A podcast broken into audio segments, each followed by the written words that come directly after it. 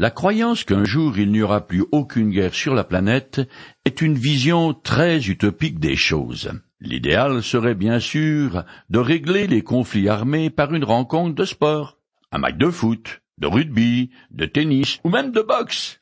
D'accord, je rêve, mais qu'au moins on limite la casse. Dans l'Antiquité, les disputes étaient quelquefois confiées à des champions qui décidaient du camp du vainqueur.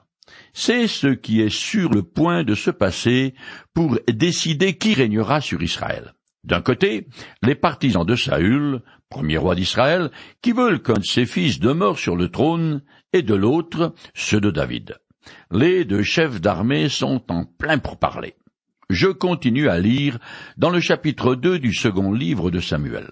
Abner proposa à Joab que quelques-uns de nos jeunes hommes se mesurent en combat singulier devant nous. D'accord, répondit Joab. Douze soldats se présentèrent pour Benjamin et pour Ishbochet, fils de Saül, et douze parmi les hommes de David. Chaque soldat saisit son adversaire par la tête et lui plongea son épée dans le côté, si bien qu'ils tombèrent tous ensemble. On appela cet endroit près de Gabaon le champ des rocs.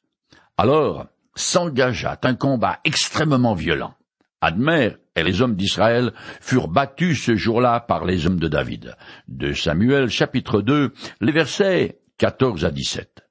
Admer veut éviter une guerre civile tous azimuts et décider de la succession royale par un combat singulier de vingt-quatre hommes, douze de chaque camp. Joab est d'accord, mais le résultat final n'est pas probant. C'est un match nul qui laisse vingt-quatre soldats éventrés sur le carreau. Alors pour finir, une bataille a quand même eu lieu. Le noyau dur de l'armée israélite était constitué par les hommes de la tribu guerrière de Benjamin. Cependant, les soldats d'élite de David étaient davantage aguerris par toutes les années d'épreuves et de luttes qu'ils avaient dû mener pour subsister. Je continue. Parmi les combattants se trouvaient les trois fils de Joab, Abigaï et Azaël. Azaël était agile comme une gazelle sauvage. Il se lança à la poursuite d'Adner et le suivit sans dévier ni à droite ni à gauche. Adner se retourna et demanda Est-ce toi, Azaël? Oui, c'est moi. Passe à droite ou à gauche, lui dit Adner. Attaque l'un de ces jeunes soldats et empare-toi de son équipement.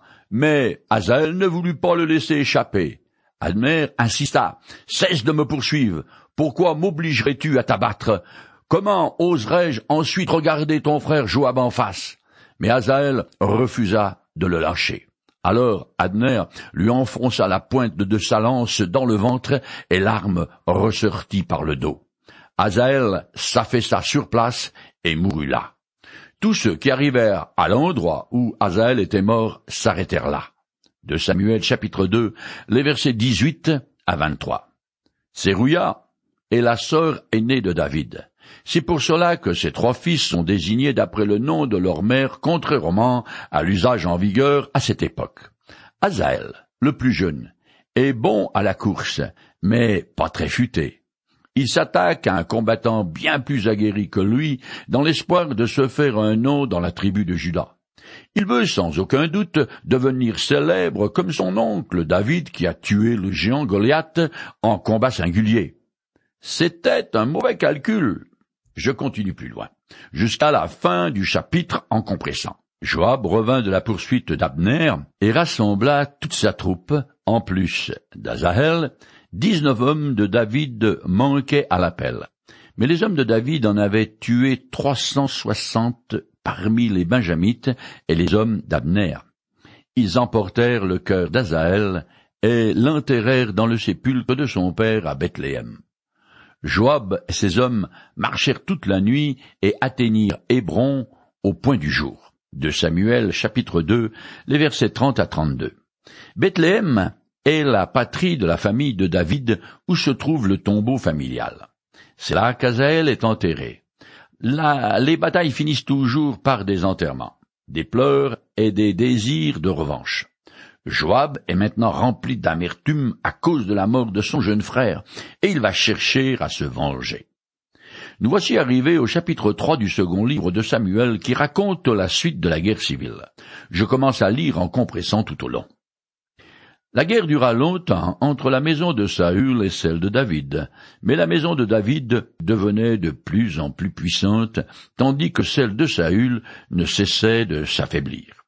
De Samuel chapitre 3 verset 1 C'est une guerre d'usure entre deux dynasties qui affaiblit Israël en tant que nation. Les ennemis sont confortablement installés dans les gradins et regardent le jeu du cirque.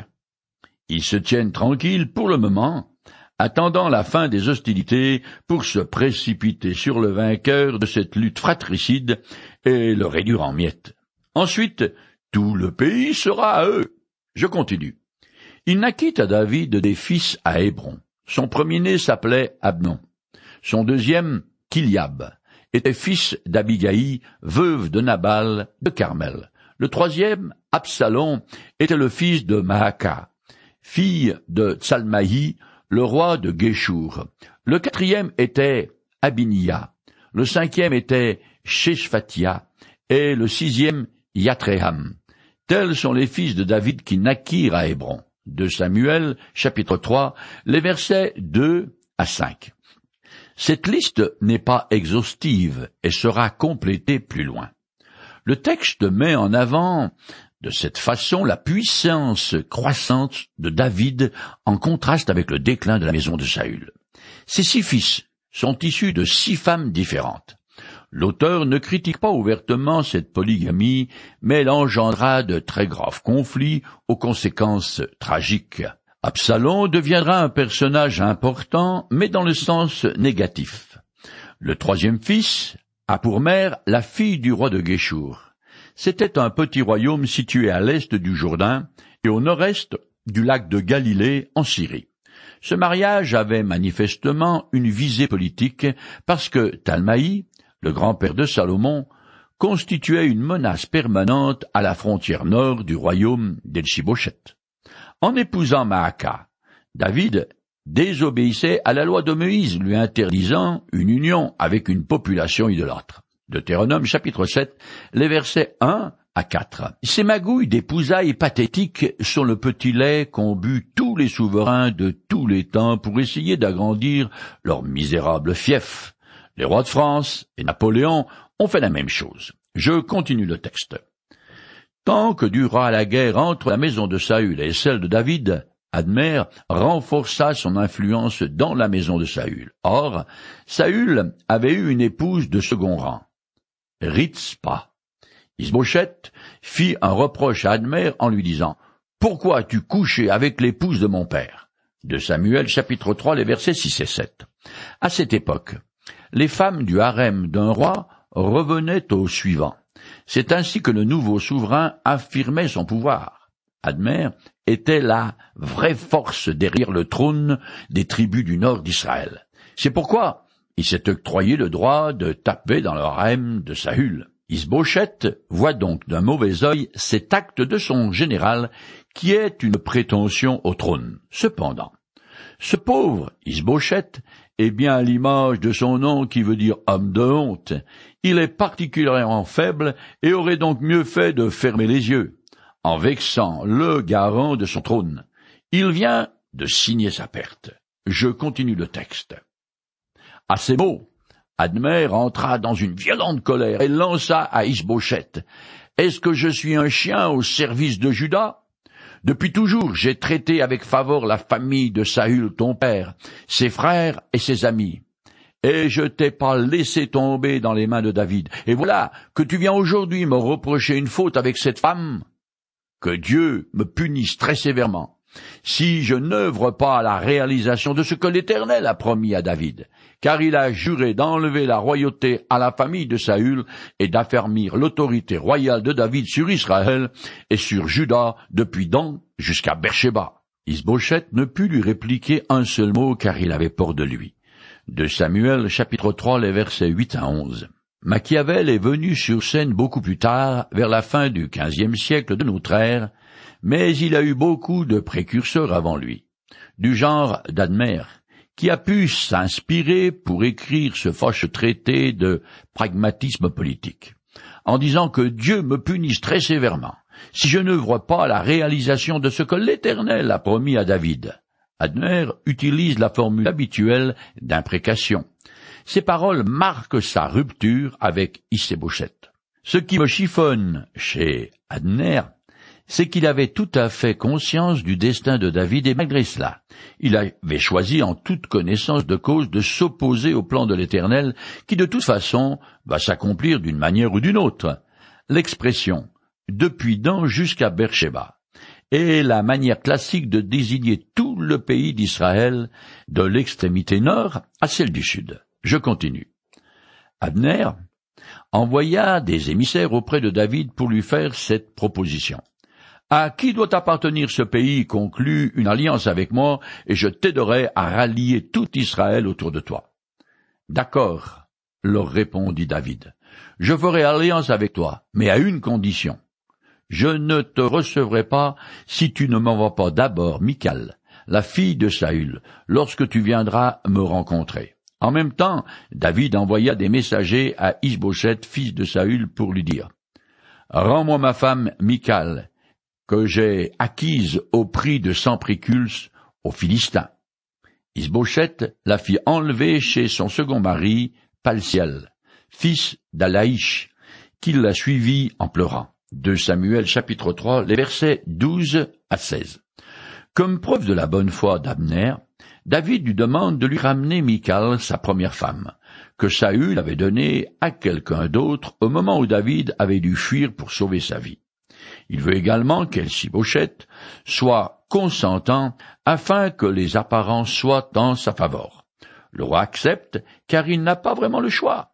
Alors il demande à Abner d'aller chercher Michal et de l'amener à David. Ces tractations me laissent un goût amer dans la bouche. On a l'impression que les femmes étaient vues au même titre que le bétail, qu'on se passerait de main à main. Finalement, tout s'arrange, sauf pour Patiel, le second mari de Michal, qui tenait vraiment à sa femme, mais qui doit renoncer devant Abner, qui montre les dents. Aux yeux des tribus du Nord, la réunion de David et de la fille de Saül constitue un atout en vue de la souveraineté sur les douze tribus d'Israël. Toutes ces magouilles et cette politique de couloir mettent Dieu complètement hors circuit. Je trouve difficile de réconcilier la foi de David en l'Éternel avec ces magouilles politiciennes. Je continue le texte. Anner engagea des pourparlers avec les responsables d'Israël. Il leur dit, Depuis longtemps déjà, vous souhaitez que David devienne votre roi. Le moment est venu de passer aux actes. Rappelez-vous que l'Éternel a promis à David, c'est par David, mon serviteur, que je délivrerai mon peuple Israël des Philistins et de tous ses ennemis. Abner s'entretint de la même manière avec les responsables de la tribu de Benjamin, puis il se rendit à Hébron pour communiquer à David les décisions prises en accord avec les autres Israélites et toute la tribu de Benjamin. Il arriva chez David à Hébron, accompagné de vingt hommes. David leur offrit à tous un festin. Puis Abner lui dit, Je m'en vais rassembler tout Israël autour de mon Seigneur le roi. De Samuel chapitre 3 les versets 17 à 21. David jouissait de l'estime de tout le peuple depuis son triomphe sur le géant Goliath et ses premières victoires militaires sur les Philistins. Abner est en campagne pour rallier à David les responsables d'Israël. L'accord de Benjamin est déterminant parce que les deux rois, Saül et Isbochet, font partie de cette tribu, et leurs hommes constituent le noyau de l'armée des tribus du Nord. David est bien sûr ravi de ce revirement d'Admer, car jusqu'à là, ce dernier était le soutien essentiel de la royauté d'Elchibochet. Sans lui, la dynastie de Saül est terminée. Je continue plus loin en compressant. On informa Joab qu'Abner était venu trouver le roi et que celui-ci l'avait laissé repartir en paix. Il envoya sur les pas d'Abner des messagers qui lui firent rebrousser chemin. Quand Abner fit de retour à Hébron, Joab l'entraîna à l'écart à l'intérieur de la porte de la ville, comme pour lui parler confidentiellement. Et là, il le poignarda en plein ventre et le tua pour venger la mort de son frère Azaël.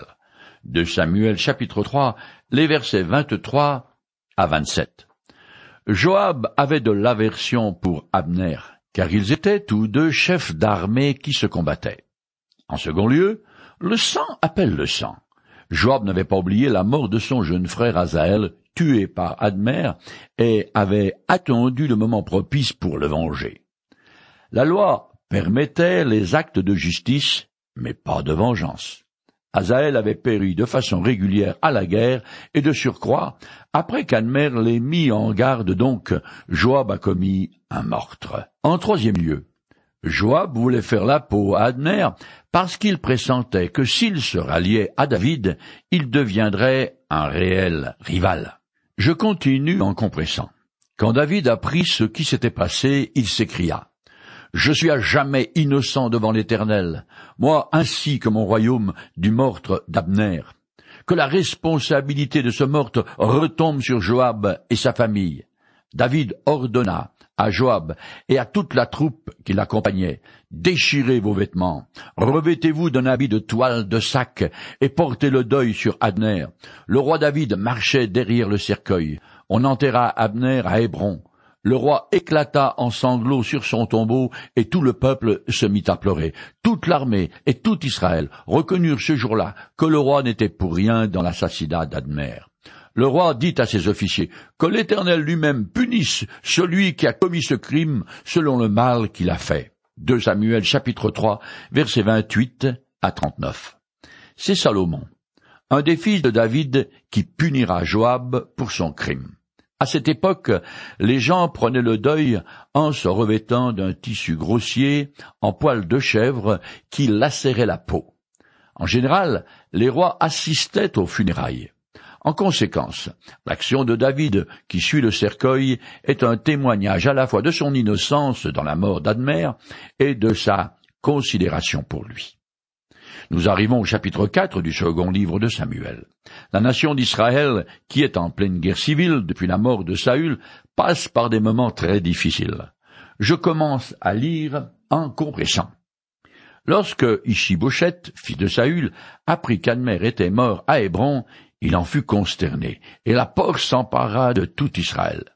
Parmi ceux qui étaient sous ses ordres, il y avait deux chefs de bande appelés Baana et Rekab. Or, Jonathan, le fils de Saül, avait un fils qui était infirme des deux pieds. En effet, il avait cinq ans au moment de la bataille de Gisraël. Et lorsqu'on avait appris ce qui était arrivé à Saül et Jonathan, sa nourrice l'avait pris pour s'enfuir. Dans sa précipitation, elle l'avait laissé tomber et il en était resté estropié. Son nom était Méphibosheth, Rekab et Baana les deux chefs de bande se rendirent alors la plus chaude dans la maison de Elchibochet, entrèrent dans la chambre à coucher pendant qu'il reposait sur son lit. Le frappèrent mortellement au ventre et le décapitèrent, puis ils prirent sa tête et s'enfuirent. De Samuel, chapitre 4, les versets 1 à 6. Le fils de Saül est conscient de sa dépendance vis-à-vis d'Admer et du rôle qu'il a joué dans la succession et le maintien à la tête d'Israël. Il est donc très déstabilisé par la disparition de son général et le peuple aussi. Alors, deux hyènes malfaisantes sentent que sa fin est proche et croient pouvoir profiter de la situation en l'assassinant. Le texte mentionne au passage l'existence de Méphipochette, le fils de Jonathan. Son nom signifie de la bouche de la honte, ce qui est une référence à son infirmité. Il avait le droit légal au trône de Saül, mais selon les coutumes orientales, il en était exclu parce que extropié. En conséquence, une fois Ishébouchet mort, il n'y avait plus de prétendant sérieux pour succéder à Saül. Je continue jusqu'à la fin du chapitre. Après avoir mâché toute la nuit, les deux chefs de bande apportèrent la tête d'Ilchibochet au roi David et lui dirent, Voici la tête d'Ilchibochet, fils de Saül, ton ennemi. L'Éternel a vengé aujourd'hui le roi mon seigneur.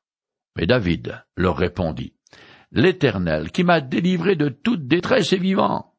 Oui, je vous demanderai compte du meurtre que vous avez commis, et je vous ferai disparaître de la surface de la terre. Là-dessus, David donna un ordre à ses hommes qu'ils les tuèrent. Ils prirent la tête d'Isbochette et l'enterrèrent dans le tombeau d'Admer à Hébron. De Samuel chapitre 4 les versets 7 à 12. La voie est désormais libre pour David. Il est plutôt du genre cruel, mais à sa défense. Il faut dire qu'il était fidèle au serment qu'il avait fait comme quoi il ne porterait jamais la main sur un membre de la famille de Saül et s'occuperait du fils de son ami Jonathan, mort au combat. David possédait une qualité essentielle selon les Écritures. Je cite un passage. Que la loyauté et la vérité ne t'abandonnent pas. Lis-les à ton cou, écris-les sur la table de ton cœur. Proverbe chapitre 3 verset 3. David était un homme d'une très grande loyauté.